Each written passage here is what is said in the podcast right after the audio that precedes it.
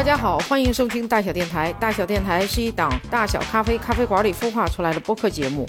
我们的话题不只有咖啡，还探讨精品吃喝相关的生活方式。如果你对我们的内容感兴趣，欢迎在小宇宙、喜马拉雅、荔枝、网易云、QQ 音乐等音频平台订阅收听。我是主播张一鹏。大家好，今天我们在老板炉边谈话录制现场。今天我们请了一直想请的咖啡馆老板，是 Clark 咖啡的 Clark，跟大家打声招呼。大家好，我是 Clark。哇，声音真好。然后还有我的老搭档、老朋友侃老板巴比特咖啡。Hello，Hello，Hello。我们其实今天在录这个节目，最主要就是大家聊一些，尤其是年关，大家活儿应该都不太多吧？对，特别不多，特别淡。听到这个，大家都开心大家心里，都好受。好受了。我们今儿来就已经就办公室都没人了，今儿最后一天。哦，哎，我问我们的那个客人还有朋友说，我要跟克拉克录播客，大家最想问的是什么？没想到大家最想了解的是特别无聊的问题，但是你也回答一下吧，这说明啊，很多人都好都很无聊，呃，是不是觉得我是这个不用眼睛冲咖啡，都是盲冲 没有没有，大家说啥时候能看到摘了帽子的老板？啊？果然，太无聊了。因为克拉克是不是这个店也开了多少年了？就是今年录那个呃，店，十一年半，哇！我的天呐，十一点半，我想想十一点半之前我在干啥？我还小，反正我刚大学毕业没多久。哎，那个你们是二二年开的第二家店是吧？对，就是去年七月份那相当于开了半，年，那相当于是十年的时间开出来了第二家店，对，将近十一年，对将近十一年。对。哎，那可以追溯到一个最近非常常见的一个问题，就是怎么想的呢？在疫情这种情况下还开店，啊，对，好多人问说你可真厉害，在疫情这种情况下开店明知。山有虎，偏向虎山行。嗯，其实并不是这样。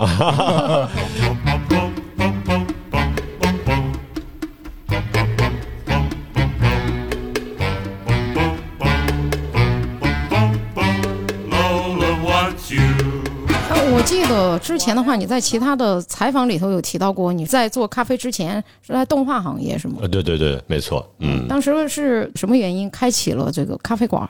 其实是挺阴差阳错的，这个里边儿也涉及到好多人问过我这个，或者说直接就评判说，呃，这个人一定是特别热爱咖啡，然后才做了这个行业，才能坚持这么多年。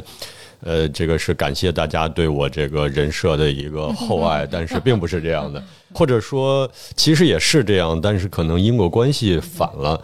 我是在干它的过程中一步一步热爱上这个东西的。刚开始其实我对这个是无感的，生活所迫，对对对对，真的是生活所迫。是这样，就是当时的话，在去日本前根本不喝咖啡。那个时候，零七年第一次去日本，那个时候在国内的咖啡业态，我觉得基本上是一些生意人谈事儿，或者说导戏。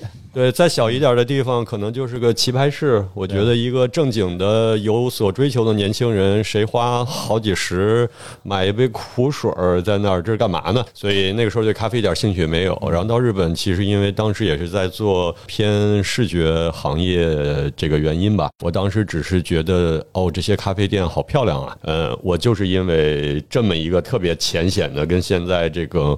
各种大家喜欢打卡的原因一样，我当时也是觉得，只是因为它美，我并不喝咖啡，我也不懂这个，而且那个时候我甚至不知道那是咖啡店，因为写着 Kisa，Kisa，我那个时候我也不懂日语，我就能看懂中文里有个茶，我说这是日本人的茶馆，茶店。对，但是后来我才知道，哦，原来那里边是喝咖啡的。然后用了两年时间，才慢慢一点一点的喜欢上这个东西。刚开始去了之后，点了咖啡，反正我就是要特别坦白跟大家讲这个大实话，就是我觉得，嗯，这个店美，但是这个黑咖啡上来觉得啊，果然太难喝了，就是大实话嘛。就我觉得没有任何一个味觉正常的人类，第一次喝这种苦的纯咖啡，会觉得啊。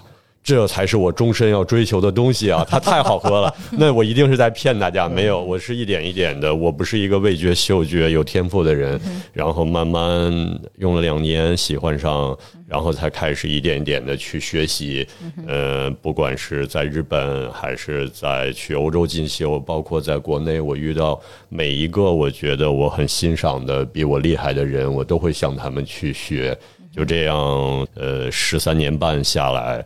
依然是觉得这个世界还是咖啡世界吧，还是有好多好多的东西，是一个值得终身去做的事儿。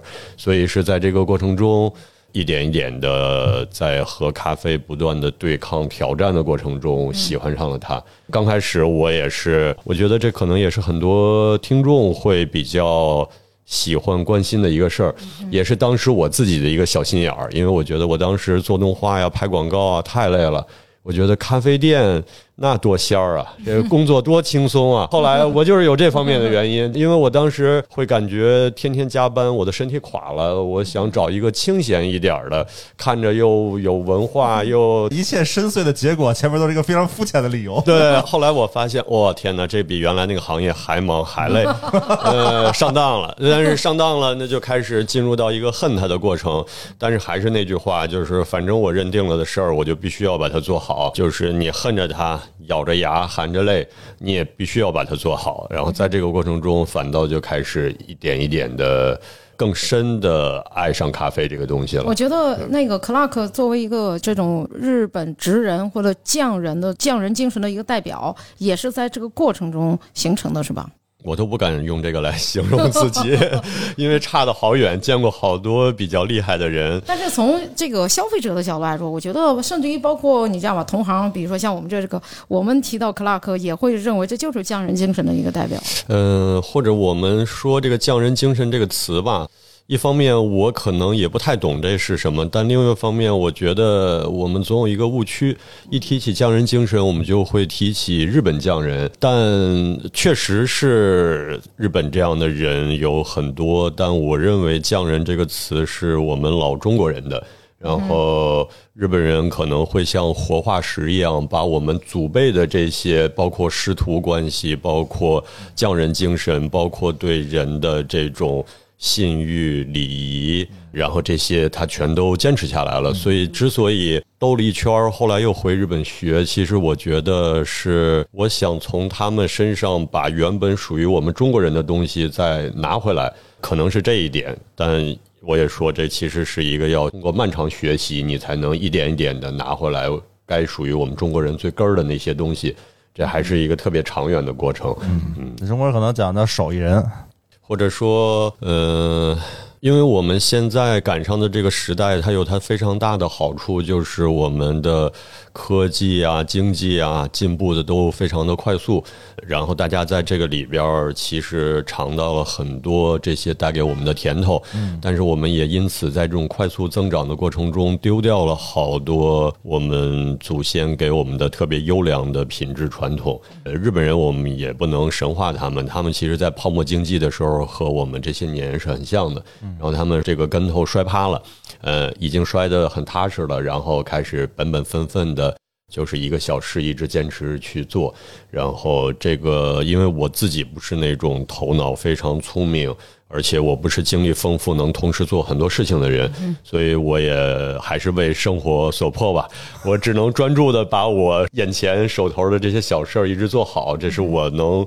存在在这个世界上一个我自己认为比较踏实稳定的一个生活方式，对。哎，过去这十几年，不管外人怎么看克拉克，感觉好像是没有发生什么变化。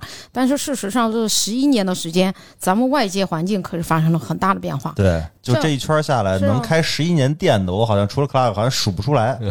确确实实，我扫了一下，没想起来还有还有哪家。而且与此同时，还有无缘无故冒出来七千多家的瑞幸，你懂吗？在小店在不停的开，但是还有人家这些店是吧？这个大型的这些商业连锁。也在开，对，而且这十一年没换地儿的就更少。嗯，对对，因为当时承诺的就是要开百年老店嘛，所以一直。当时房东也这么承诺了。确实是，我是就是这样跟房东说的，但房东阿姨肯定会觉得，哎，小伙子你就给我画饼。但是用这十几年证明了这一点，所以我们的相互的这种信任关系，签的第一份合同就是十五年的合同。所以我很想知道，就是在自己的品牌在不断做小的进步。但是没有特别大的变化，以及外界环境这么大变化的情况下，就问一个大问题，就是你觉得咖啡行业现在是一个啥样的行业？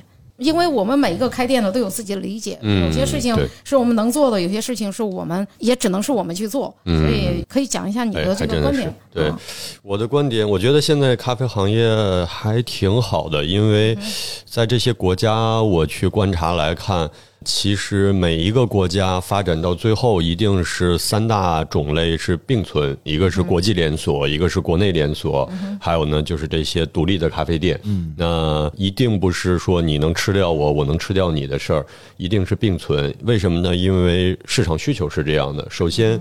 不同的客户类型，它需要不同的店。你比如说，我如果今天就是要商务去谈事情，那么有什么样的店会适合？那我今天其实找这个咖啡店，我并不一定是说它的味道有多么好，我是要找一个地方办公。只要能网络够快，然后够安静，有一个桌子让我能办公就好。那这个时候你选择什么样的店？然后有的时候呢，我就是想犒劳自己，要找到一杯完全属于我的咖啡，以及我想请一两个特别要好的朋友，不但是用脑子去谈生意，而是用心去交流。那我选择什么样的店？呃，所以说不同的客户选择不一样。还有呢，就是刚才其实我说了。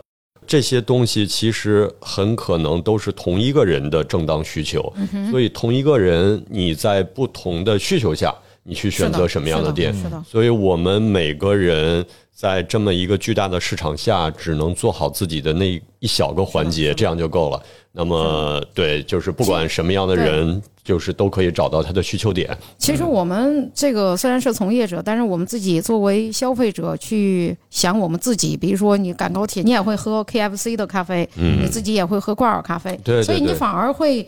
不焦虑了，跟自己和解了，因为这有什么好着急的？每个人其实从某种意义上来说，他大概率挣不到自己能力圈范围之外的钱，是不是？那个我们就做自己擅长的事儿就好了。嗯而且你看，现在有那么多的大的品牌，他们无论是拿到资金还是在线上做的很好，对于他们来说，想去开这种小店的这个生意或者进入这个领域，其实也具有挑战。嗯，所以它不是就是我们干人家的生意干不上，可能他们干这些生意的话也挺难的，这就是两条线儿吧。对对对，因为咖啡的这个产业链，其实越往后越没有利润，但是越往后越好玩，越有意思。对对是对哎，反正是做到最后终端，在咖啡店这一块儿，其实利润最低，然后成本最高。是的，但是会你觉得是最精彩的，会最好玩的一件事儿。我觉得这点上，侃老板应该有感受，因为他前一段时间还问我跟塞里这个说，为什么感觉他们一千多万的营业额，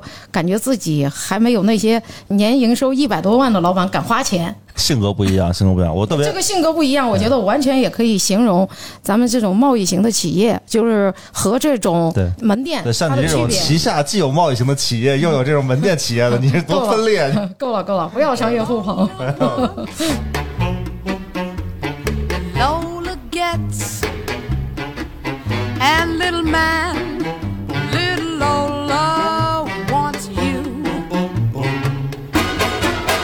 不过我特别就是认可当时 Clark 说的这种各取所需的这样的一个需求。嗯，对，我大概四五年前去日本，然后跑趟大阪，跑趟东京，正好跟供应商一块儿去，就这感觉，就是你发现便利店的咖啡已经非常好了，嗯整个的品控啊，包括价格也非常的便宜。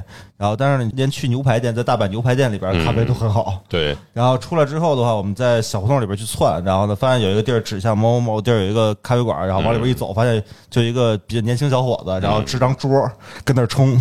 那个整个胡同有多宽呢？大概左手能摸左墙，右手能摸右墙，就这么窄道，然后撑着个小桌自己搁这冲，也有人。嗯然后呢，你看那个有很多咖啡馆，说是咖啡馆，其实大量是配甜品和面包的，也都行。你就发现，其实在一个特别成熟的市场当中的话，不论是这种以便利、以便宜，然后以佐餐，然后呢以这种个人魅力等等，就是各取所需。是的大家一提到日本，都会说到，比如说传统沏茶店的这种风格啊，或者日式生煎啊等等。但其实真正的日本市场当中是都能找到，是包括北欧烘焙的，就什么都有。没错，对对对对，就完全不一样。包括现在当时找找炭烧，还也能找到传统炭烧，就没有一个特别小的品类被掐死的。你能在市场当中找到每一个精彩的小的点。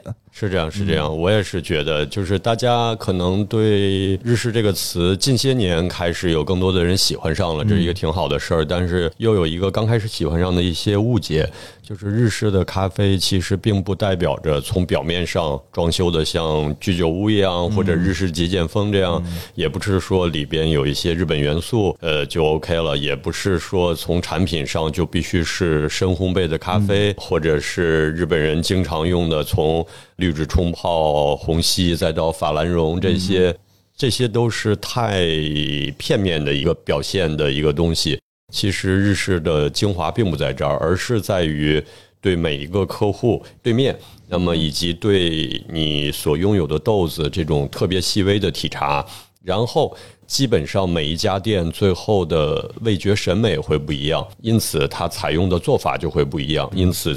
就是采用的做法会非常的多，然后包括豆子的烘焙的形式啊、程度也会非常多。这样一个最大的好处就是，不论你这个一般的客人，你的口感细分到什么程度，你都能找到一家完全属于你的店。嗯，这个才是作为服务业最重要的，而不是那些表面上的东西。所以你看，咱们中国的商业与此同时的话，却在大肆的宣讲一个就是大一统的市场。嗯，实际上，而有一些不明真相的一些刚入行的一些咖啡师也想开店。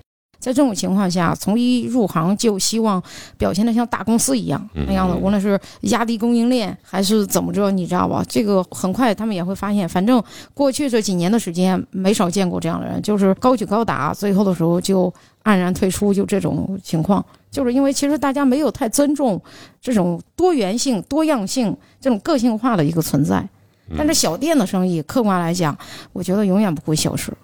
嗯是不是对，只要你不要过于膨胀，然后你专注打好自己的那，个位置或。者说稳扎稳打吧。你每到一个程度，拓展到什么样，因为我知道 Clark 咖啡馆的这个氛围，那个气质是非常特别的。我特别好奇，就是这个店铺本身的这个氛围，它是由什么组成的，或者是说它是怎么样形成这样的一个氛围的？其实我觉得我们所有人都能知道，就最基层而言，大家都明白的拆分，无外乎就是三大项，一个是以视觉为主带来的环境氛围，当然这里边也包括听觉，嗯，然后呢，第二项就是我们最核心的产品，第三项呢，其实就是你的服务。那么从这个老板到店员，每一个和客人这个沟通服务的方式。你看大众点评基本也是分这三大项来打分嘛，所以这个哦原来从这儿来了。刚开始没有大众点评的时候，我在给徒弟们代课，我当时分析就是这些。后来我发现，哎，大众点评是不是我哪个徒弟告诉他们的这个打分方法？这个有点狂了，但是确实这是属于那既然是这样，属于是大家稍微用心的人都能发现拆分出直接的这三大项。然后在这个基础上，可能每一家店基于这个每一项的理解都会不一样。就像我说的，豆子的口味，同样的一只豆子，你烘到什么样的程度，代表着你这个店对它的理解。对然后当然它不一定只有那一个烘焙度，它也许有一个最佳烘焙度和次佳烘焙度。也许你认为的次佳烘焙度，反倒是这个客人他想要的，那我们也要提供。这是拿豆子来说。那么一家店的从视觉、听觉到服务方式，其实也是这样。所以，除了你要有一个自己的一个性格在把控以外，你还要多学会聆听对面客人的声音。所以这些年，我们的这种氛围感，应该是客人和我们共同一起来完成的。我经常听取客人也好，店员也好，还有这个。我把这个两个店都抽象出来。我经常说，我的老店像我的一个女儿一样，那新店可能就是我又给他生了一个弟弟这样的一个感觉。那我会把他们两个拟人化，听这个店给我的声音，我会去和他们进行对话。当然，我也是一个比较严格的父亲，但是他们的一个监理人，但我不是他们本身。呃，在我这里边要特别强调一点，我自己绝对不是我们店的灵魂，也不是氛围的一个最重要的人。对他每一家店有他自己的声音，我是他的父亲，是我会听他们的声音，所以我会帮这个店去审，所以是这样一个所有的和这个店相关的人放在一起，我作为一个。监理人去把控的这个，就这样一点。当然，这里边也有很多好的，我自己都很自豪、感动，也会有一些在我每一个年龄阶段可能理解不够，也会呃让人觉得不舒服的地方。所以我每年成长也都在反思这些东西。嗯，哎，这两个门店现在经营品类上有区别吗？呃，是有区别的，因你为你先给大家说一下，因为第一家店很多人都知道在青年路，第二嗯对对对家店的地址可以先给大家说呃，一下在长安公园对面的那个棕榈泉，在棕榈泉它的会员中心，呃，但这个不是说只有他们的业主才能进，这个是面向所有人都开放可以进入的。对，这个会员中心都是可以进入的。然后，呃，两家店，我为什么要酝酿那么久才开第二家店？也是因为这些年其实找过我的资本会非常的多。如果想克隆我自己开连锁，呃，其实机会太多，而且时间也会早得很。我不排斥这些东西，但可能这不是我个人的风格。就广度扩张而言，其实有两种形式，一种是你克隆你自己，另外一种呢，就是像我说的，我再去创作一个作品，我再生了一个另外一个孩子。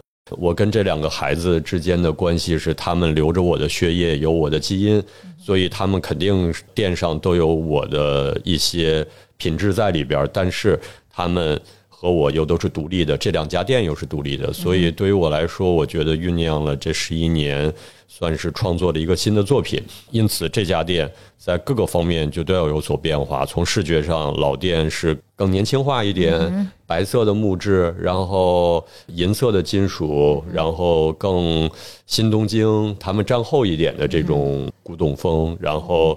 这个新店，嗯，我现在已经四十往上了，所以可能是我更老了以后的一个设计，所以它会更老派一点，更像是一个一九一零年代这种更老昭和的感觉。当然，这种老昭和的感觉，他们其实就是在学英法当年欧洲在那个时代。所以也有人会觉得，哎，它又有点像欧洲的感觉，对，因为当时就是这种河洋风嘛。因此到产品线上也是这样。那老店是意式手冲都会有，那新店。我认为在那个年代其实是没有意式咖啡机没有那么发达，所以就全都是变成手冲专卖店。如果想喝奶咖，那么就是当年的那个法国的那个欧蕾，就是用摩卡壶去煮，用奶锅去烧奶，然后在空中融合这样的，所以要符合那个店的背景，包括甜品这些就是跟吃的有关的也都要有所区别，因为我不想。让别人也好，也包括自己团队也好，觉得我们在吃老本儿，在躺平，所以一定要创造一个各个方面都有所区隔的一个东西。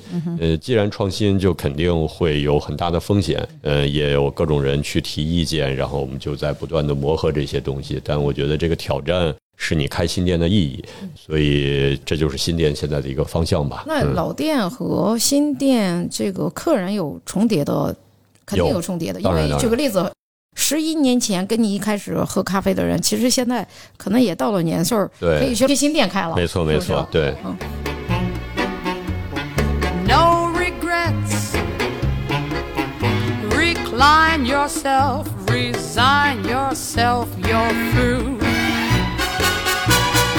哎，那这个你们平时是怎么做？现在有个互联网都在谈的词叫用户关系，你们会主动考虑这个事情吗？你解释一下，我不太懂这些新词。大概就是你跟用户之间是什么样的一个关系？平等，或者说不对等，或者说上帝，或者说朋友，或者说怎么样？就是怎么去看待这个关系？因为其实，在很多我们在培训就是员工或者培训店员的时候，都要去先定这个性。嗯，比如说，就是用户永远是对的，明显是上帝，对吧？嗯但是朋友是另外一种关系，或者是说我永远是对的，又是另外一种关系。你怎么去定义这个和用户之间的关系？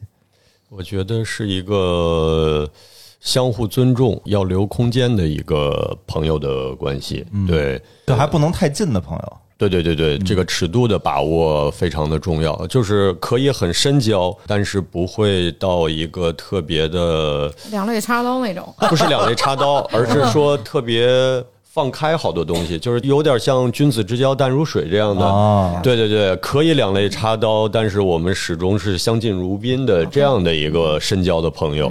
对，是，好像在这个时代，就是像那种上帝似的，好像在咱们这一代当中变得越来越少了，所以就会说有那个就是只服务朋友不服务上帝嘛，嗯，对对吧？其实大家是对。等的，而且其实从我个人来说的话，我更习惯于大家更平等一点，因为平等更舒服，嗯，而不仅仅是别人都捧着你特别奇怪，就是当你啪一动杯子说，哎呀，他是不是想蓄水了？就是你反而会觉得有压力。当大家相对来说平等的时候，大家会觉得就说话没有那么多的界限，没有那么多的就是障碍，嗯会更好相处一些。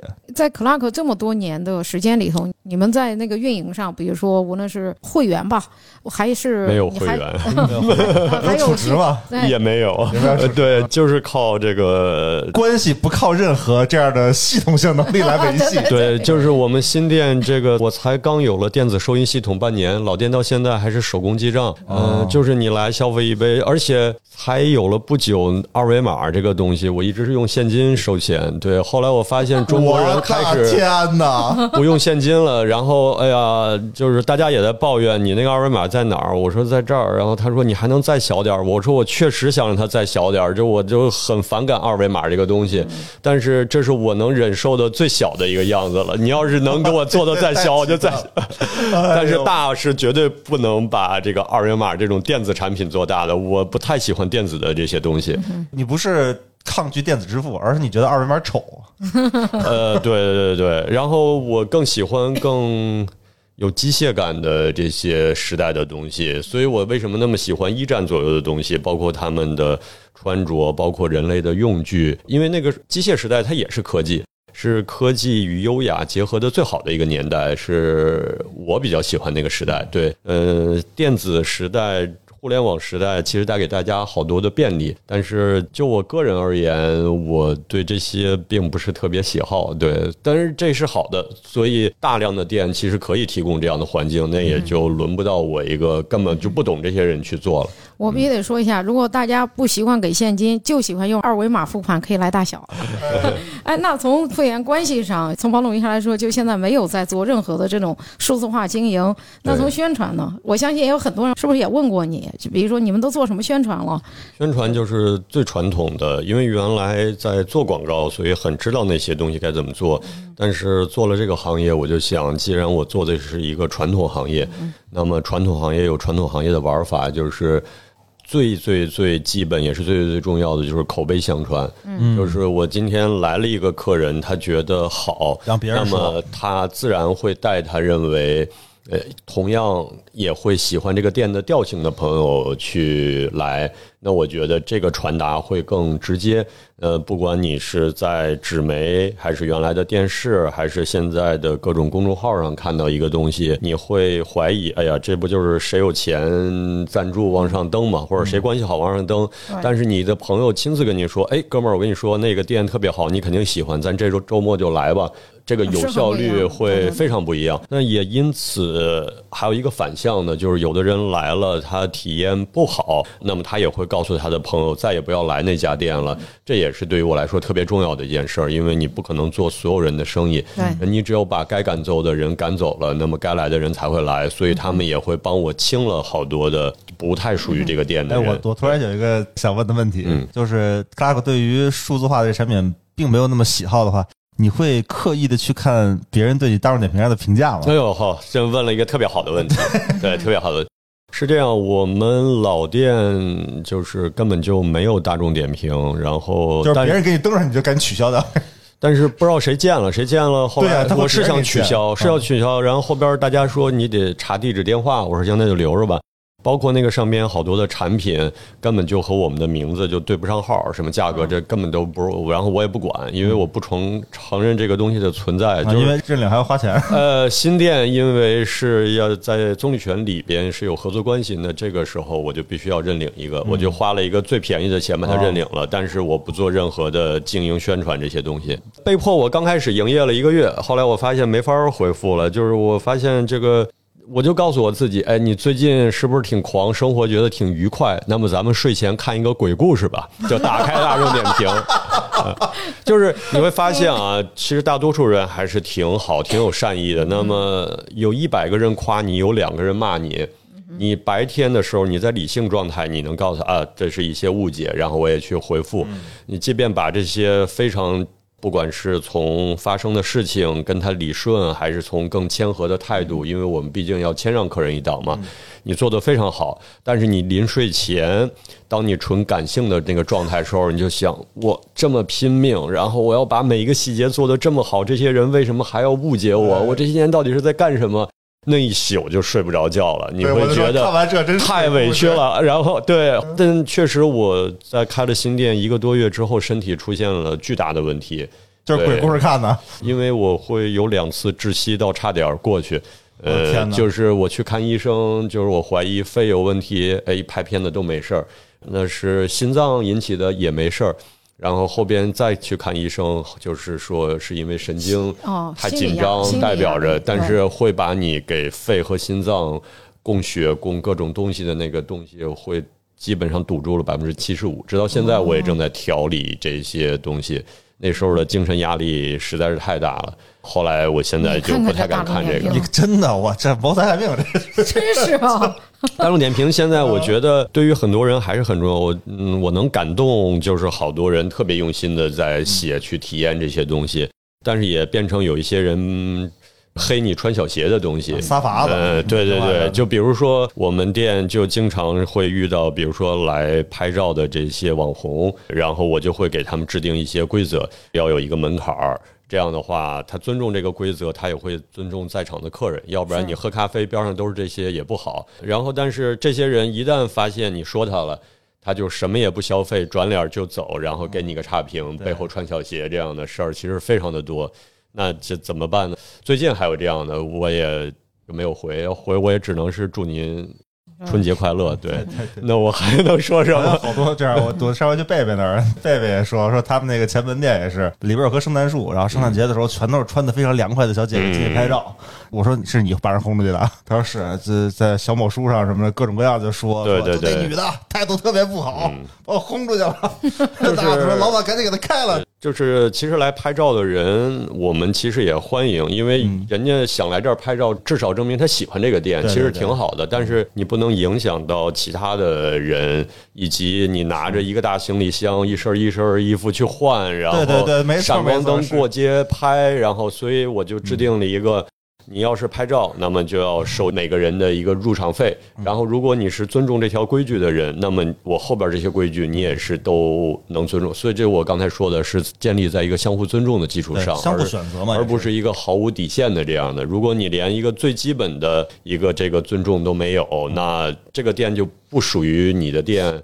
那你可以找别的，有太多欢迎漂亮小姐姐拍照带流量的我。记得特清楚，上回是去春丽吃饭公司，我记得我是从一群小姐姐身上迈过去的，就整个楼梯上全是人，是啊你知道去的。所以那天的话，我们从那吃饭体验就很差呀。而且我们从那地方正经吃饭，旁边的一个桌上，他们简直就趴在桌子上在拍照，他真的很影响旁边的正经去吃饭的人体验对，。所以你要知道，在一个店里的当班店长其实是一个左右为难的样子，要么得罪这边，要不得罪那边。所以你那个平衡怎么把控，是每天要消耗大量心力的东西。消耗完了，最后可能还是会挨骂。嗯，我是一个非常讨厌大众点评上这些。我换句话说，去那个什么带着行李箱去拍照，被我看见的话，我是绝对不会容忍的。我然后他们会告诉你，我们这不叫商业拍照，所以我们现在从来不提商业不商业，就是就只要你是那样，就是拍照，而且他会跟你说，我们这个不是专业的相机，我们是手机，就不区分设备，不区分你是不是商业，所有的人一视同仁，都是这么多钱，你认，然后包括后边会有一堆协约的那个规则就可以，不行的话呢，咱们就算，就很简单嘛，我也不强制你，你就是不选择，你就直接离开就好了，嗯。原来我们店还得到过一个差评，是说在这拍照不出片儿，然后给了个差评。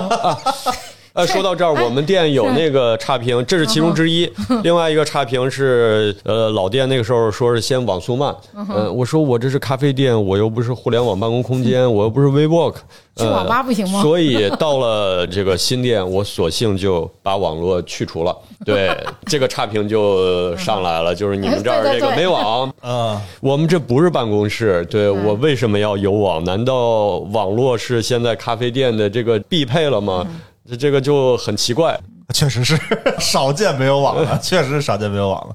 我觉得差评这个事儿还挺好玩的，就是因为我们干电商的，对于中差评这个事儿见的太多了。一般刚干电商的，有一中差评，我今儿晚上别睡了，熬头一宿，你知道吗？第二天想着怎么回，怎么弄，要不要给人打电话什么这那的。后来多了之后，你也就就好像我们很差似的。多了以后，我们因为我曾经曾经我去做过一个测算，基本上就我认为服务非常好的店，或者说我觉得就是已经是就整个的产品什么做的都很好的店，基本上好评率很难很难高于百分之九十九点九三、九二九三以上，就大概说就每一万个人当中大概有七个左右的，就是你就完全没办法，呃，大概会有这么一个概率的。实体店也是这样，嗯就是一个真正在做店的，它不可能是五星的那样的一个状态，四点九这个是都的是的绝对不可能的。对对，所以我就发现，就你慢慢就坦然的能够接受这件事儿，就是说你你做成什么样。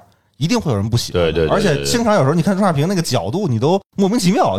就我之前是收到我一个说啥来着，说你看看别人家就送这个又送那个的，你们家什么都没送，你买的是什么，发的是什么，这件事不是一个很正常的事对啊，你？一开始买的就是这个呀。对啊，就买鞋非得送袜子带鞋垫儿嘛，这很奇怪的这个逻辑。而且关键是不是许给你的，就是没有说就是额外要送，就觉得没有惊喜，就是有问题的。这种东西会非常非常多。说到这儿，有一个特别好的，也是给众位听众的一个建议。哎呀，这个就老板说有点怪，但是我也顶着雷要跟大家说，就是青岛有一个开店的叫老徐，也算是我们共同的前辈，他就说过一个避雷指南：当你去一个城市，你不知道谁家好谁家不好，然后又没有人告诉你的时候，至少呢。呃，你可以避雷，就是打开大众点评排名前五的那个那个全五星的，你就不用去了。对呃，然后呢，你要是对哪个感兴趣了，你就点开，你就先看它的差评。那个差评，如果你觉得写的特别的有风骨，对对，你能看出那个店的风骨，就觉得哎，我敬他是一条汉子，就可以去。那个时候我也想过，那还是老徐那时候提了一个建议，我觉得哇，真棒，就是。为了对付大众点评这种东西，那么他说可以组织特别熟的常客来，嗯，每个人给我们写一条差评，把我们搞到最低，从那上面消失。你写完差评就赠美式、赠拿铁，呃写差评你就可以领。对，这个我是 条汉子。这是反骨啊，这真是。what I aim for, and your heart and soul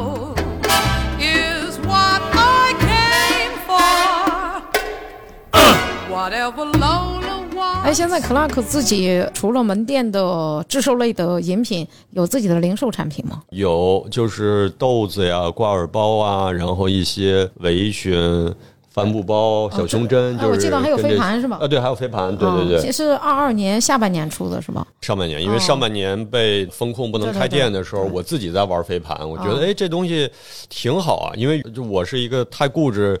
确实接受新事物比较慢。原来我觉得可能这个飞盘是那些姑娘们拍照用的，我就一直很反感这个。但是那个时候你所有的场馆也都关了，然后我们店也不能开门，你也去不了哪儿。但是在店门口就能方便玩，就是飞盘。然后我们一老客人拿给我这个玩，我说这好啊，那咱们也出吧。后来就出了这么一个东西。嗯，哎我之前想过一篇推文，一直没敢写，就是我说，就其实在我印象当中，我小时候就有飞盘这东西，但是一般都是跟狗玩的。啊，对对对对对。我就五六岁大的时候都是跟狗玩的，而那时候主要品种还都是京巴。我后来我发现，就在最近我看到玩的最好的，基本都是边牧。嗯，哎呦，这扔哪儿都能逮回来，你知道吗？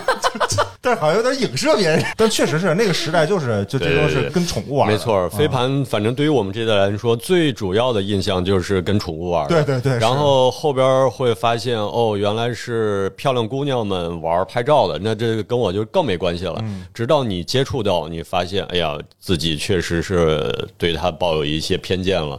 这本身这个东西是挺好的，对人也可以玩，就是正经的，我们的普通人也是可以玩的。对对对 哎，那周边产品对于一个品牌来说，你觉得它的意义是什么？哎，就拿飞盘这个事儿来说，嗯我先是觉得，哎，这东西我运动量就好玩程度挺有的。后来我才知道，原来这个东西它本身就是品牌文化的特别 old school 的一个象征。嗯，它本来就是美国一个披萨店嗯刚开始去玩儿，然后后边就开始变到一个各个和。比如说咖啡店呀、啤酒酒吧呀，都会出这个东西。它已经变成了一个像帆布包像马克杯一样打上自己的店标，就是这个本身就是每一个咖啡或者是书店也好，或者是酒吧也好，传递自己品牌文化的一个载体了。嗯，所以我觉得所有的周边其实都是在传递自己。品牌更往文化层面上的一个载体，因为我们其实做的咖啡行业，那就我们的工商注册而言，我们算是这种餐饮类的公司。但其实你为什么要做咖啡呢？咖啡是在餐饮里最不赚钱的，呃，对吧？开餐厅或者是酒吧都比咖啡店挣钱，你为什么要开呢？因为我们始终觉得它其实是一个文化公司。嗯，所以我们招店员也好，我们自己也好，是因为它有很多人文的味道在里边儿。是的，所以我们可以通过周边把餐饮之外的人文的一些东西来传递出来。对，那比如说像这样的周边，你们会给周边的销售定目标或者什么等等这些之类的吗？还是一个佛系的，就是佛系的完全没有目标，就是客人来了谁喜欢谁弄。而且呢，呃，这一点我可能明年我不知道能不能自我突破，就是我是一个特别喜欢做陈列设计的人，我会把这个周边完全融到这个店里，以至于客人根本不知道那是在卖的东西啊。对，但是他放的太跳，我觉得太丑，就不符合我的审美。然后好多客人都问，哦，闹了半天这是卖，说对对对对对对，然后就赶紧想办法推荐给客人。一看客人觉得，呃。稍微有一点儿觉得不好意思了，就赶紧打消人家这顾虑，就是别给别人一种你要强迫消费的这种感觉。对，哎，那周边产品的品类是怎么决定的呢？出飞盘，我们这个刚才听了，比如说其他的品类呢，为什么是围裙，或者是可能出围裙也有点这个联系？但就是打动我。首先是打动我自己，我觉得第一是我自己会用到的，而且呢是符合我的美学价值的。对，其实就是这两条，嗯，就是功能性，还有就是具有审美。美学，对对对。我我刚才还想说来着，包括我们这么精打细算零售公司，其实，在做好多周边的时候，也没有太多考虑销售，但是有起订量。你那个销售目标是来自于起订量，这个 太好笑了。没有，我那个围裙到现在还有好多好多，我们家都堆了一大堆，我也不好意思卖。对对，那这个其实那像 Clark 这种人文精神比较充沛的这样的品牌，是不是对员工的要求也会比较高啊？嗯，确实是。所以你们这样的店培养出来一个咖啡师是周期。太长了，对对，我们是一般是多久呃，来了以后先九个月的外场训练，我的天嗯，然后九个月之后，如果外场训练各种考核都合格了，可以申请一十八台的学习。嗯，学习五周之后再一项一项考，也就是大概是两个月之后正常，也就是到十一个月，嗯，可以作为意式的出品来站在店面。再接下来到一年半以后，开始申请首冲的一个学习，然后还是一直一年半以后对一年半以后，慢慢能做到首冲，时间就会更久。因为我们店，尤其是老店，会更偏一点。那么，其实在这个时代，大家能选择的店会非常的多，包括好的豆子，对吧？嗯，可以去购买你们的也非常的多。那大家已经是一个，我出门到哪儿都能喝咖啡，我在家里也能喝到特别好喝的咖啡。那我为什么还要去你的咖啡店，还要去那么偏的呢？我就必须给大家一个足够能来这里的一个理由，那就是所有做餐饮的人就是两件事儿。好的食材，好的料理手法，不管你是做饭、做酒、做咖啡，都是这样。那么你在做的专注的就是好的食材这一块儿嘛。那么作为门店而言，除了拿到好的食材，那么更多的就是你的手艺和客人的区别到底在哪儿？你要值得客人的那个交通成本去喝一杯他同样他在家里也能买那么好的豆子去冲的东西，那么你的差异化在哪儿？所以就必须要保证这个，这也是我们这样偏僻的小企业的一个生存的根本吧。就是你必须得你在手法上比客人要高出好多倍来，你才有资格在这个店里去做。那你们这个这么严格的要求，淘汰率挺高的吧？嗯，其实是店员淘汰我们的率挺高的，就是刚坚持到一个程度就走了，对大。家可能不大了解这大概是一个什么样的情况，就大概其在中国的餐饮行业的平均任职时间大概是十二个月，在美国大概是六个月。你的培训时长已经超过了在这个行业当中的平均任职时长。对，经常是刚刚培训完，差不多该走了。对呀、是啊，对啊，但是在这样的情况下还留下的人，那就真不简单。就是我能开新店的底气，也是因为这些老员工，特别是一直在跟我的那个店长兔子，那个一米九二的大高个儿，他已经八年了。嗯，对，这个是我能再开一家店最重要的底气。然后下边各层工作时间比较长的老员工都非常的多。嗯哼，嗯。所以你看，像我们这种店的话，面试一给他说培训时间那么久，其实就光说出来，对于我们来说都挺需要勇气的。关键其实都是成本，就是像我们可能入职培训有接近一个月的时间，就是你培训的人不能干别的了，对。被培训的人也干不了什么。对，这就导致其实双方的成本都非常非常高所以其实长期的培训看起来好像是在就所谓的剥削员工、PUA 等等的，但其实双方的成本都是非常高的。对于培训来说，其实呃还真不是剥削，因为工资是照发的，该涨还是会涨。然后不是说培训的时候的工资是不一样的，就是这个是岗级在不断的随着时长在涨，但是你要传达的东西会非常非常的多。其实，在这个培训期间，对于企业的付出是非常的大的。对当然，你每通过一个岗级之后，你的工资会升到更高，确实员工晋升的周期会拉长，但是也是为了之后他能发力发得更猛。我管这个叫。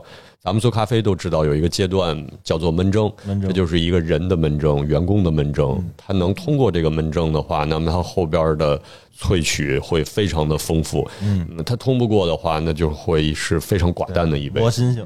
我原来做音乐的，然后呢，我在录音棚里当学徒的时候也是，其实当时就是熏着，没有人手把手教你，对所有人干活你在后边看着，对对对你，只能负责拖地、端茶倒水、订饭，这些事儿。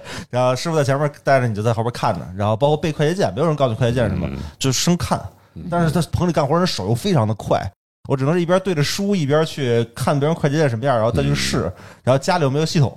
只能在办公室里边去对着试，所以其实那个年代师徒制的这种带法，跟其实现在的咖啡馆里这有点像。嗯，但是呢，在那个时代就已经是我在带下一代的这帮子学录音的这帮人之后，就已经不大好弄了。大家都觉得没人教啊，没人理我，对吧？我干嘛要在这待着？但其实当学徒的时候，都是第一个来，最后一个走。对啊，也，没有人手把手教你，但是熏着，在这里边熏着。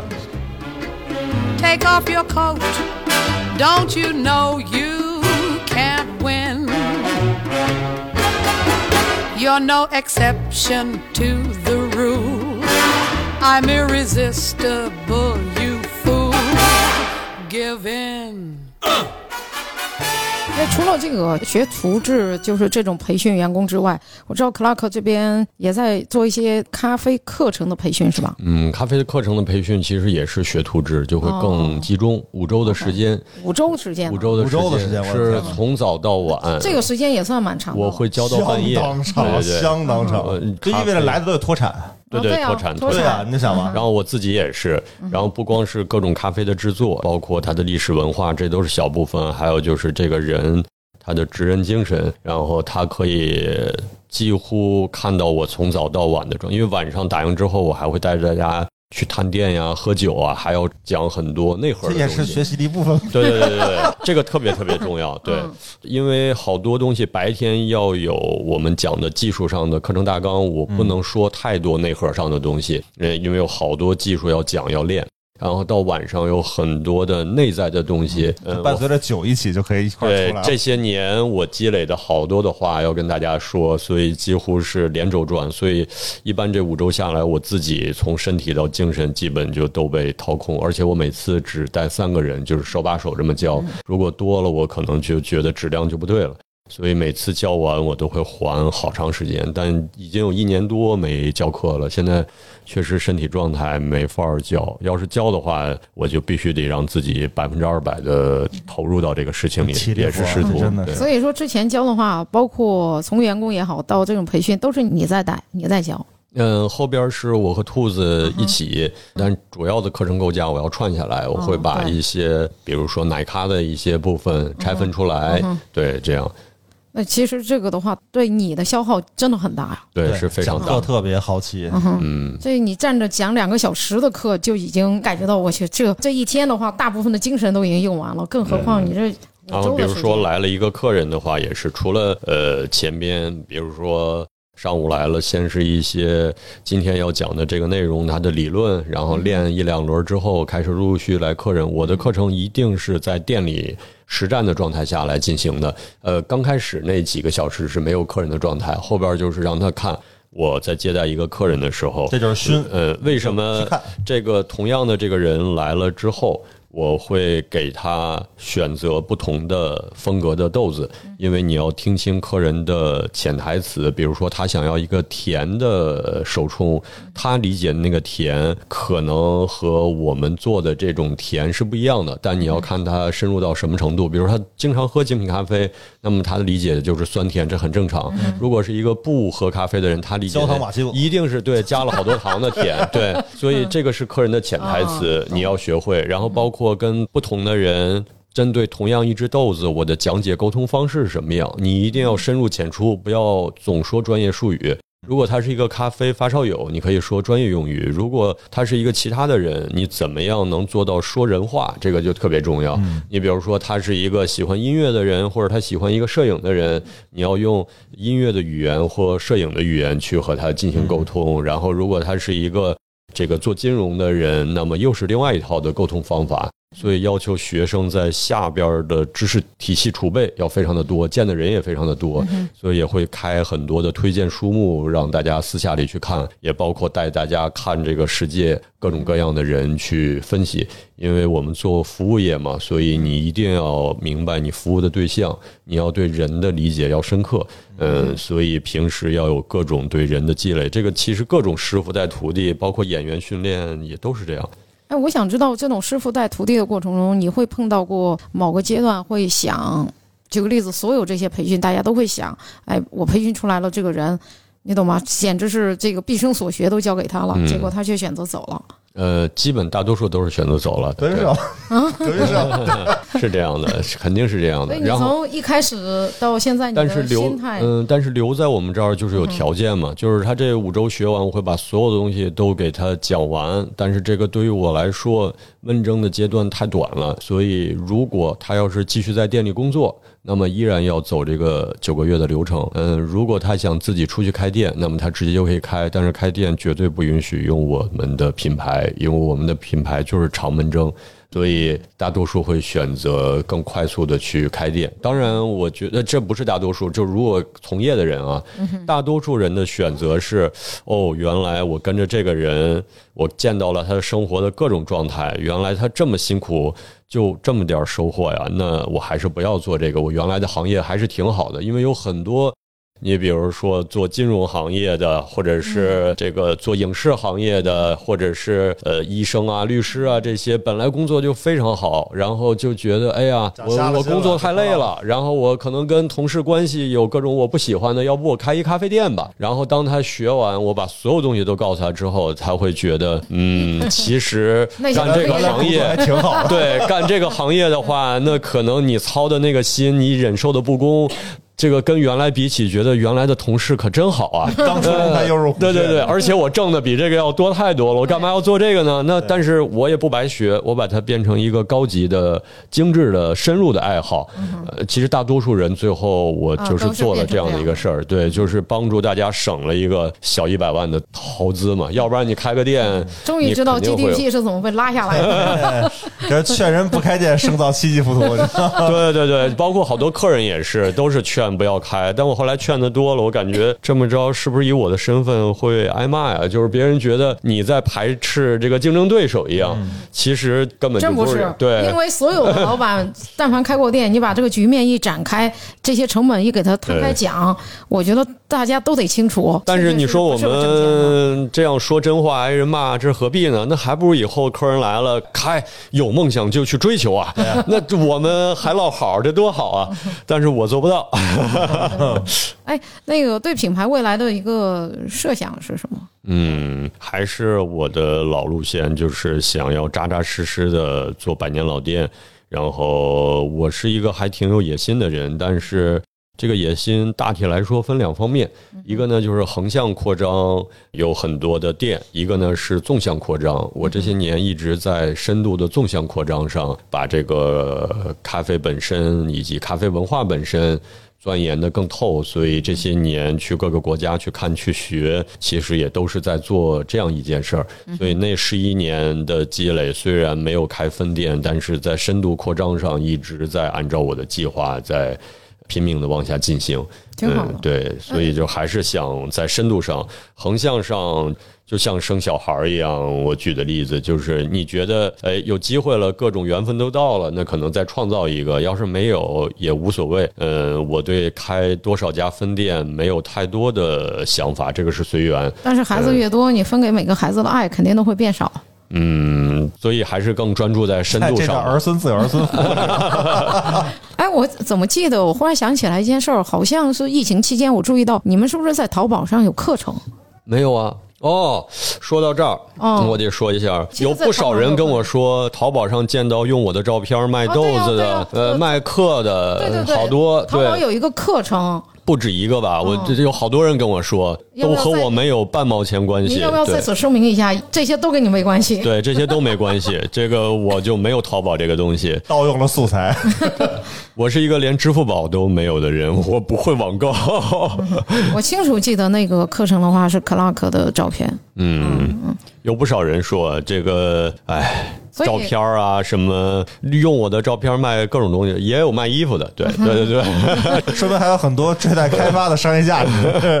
就是我自己没用过这些东西。如果是看市场反馈的话，确确实实纵深发展更有前景啊，这条路更适合你。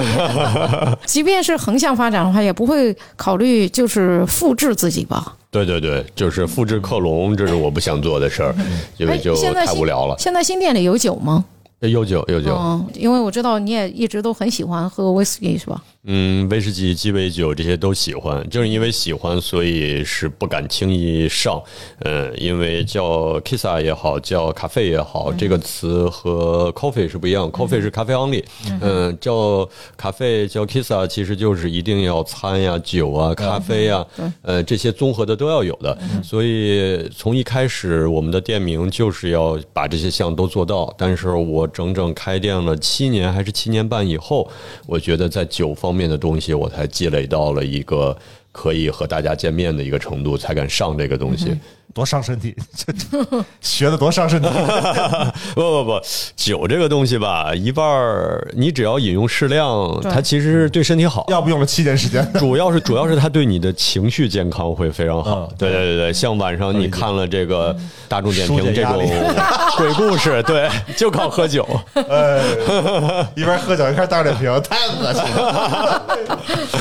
嗯，行，那我们今天就差不多录到这。对，我觉得非常棒。最后应该让 Clark 报一下地址，起码因为毕竟大众点评不好找不仅。仅是有地址，回头在那个 show notes 里头我们也会写上。啊，对对对，这样的话听完了之后，大家找起码有地址，能容易找到对对。谢谢，没想到还能做个广告，其实就是想来闲聊着玩儿的。这挺好的，而且我觉得咖啡馆从业人员也难得有机会这么严肃的坐在一起，就聊一聊，你知道吗对，？关键是咖啡馆坐在一块儿容易聊咖啡，但是咖啡馆里只聊咖啡又很无聊，这个事对，儿很无聊，很无聊，这谁爱听啊？对，没错，今天你就干这个了。来吧，报一下两个店的地址。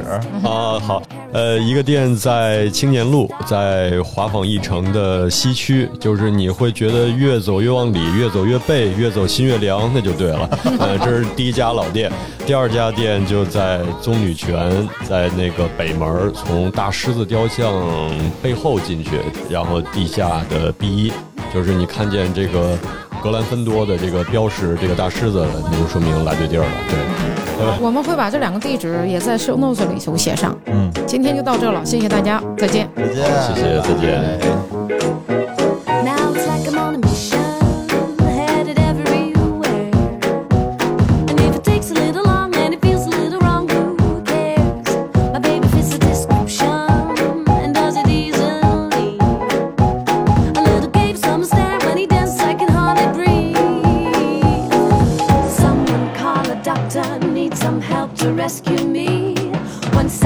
Thinking I must be lost, and he keeps on finding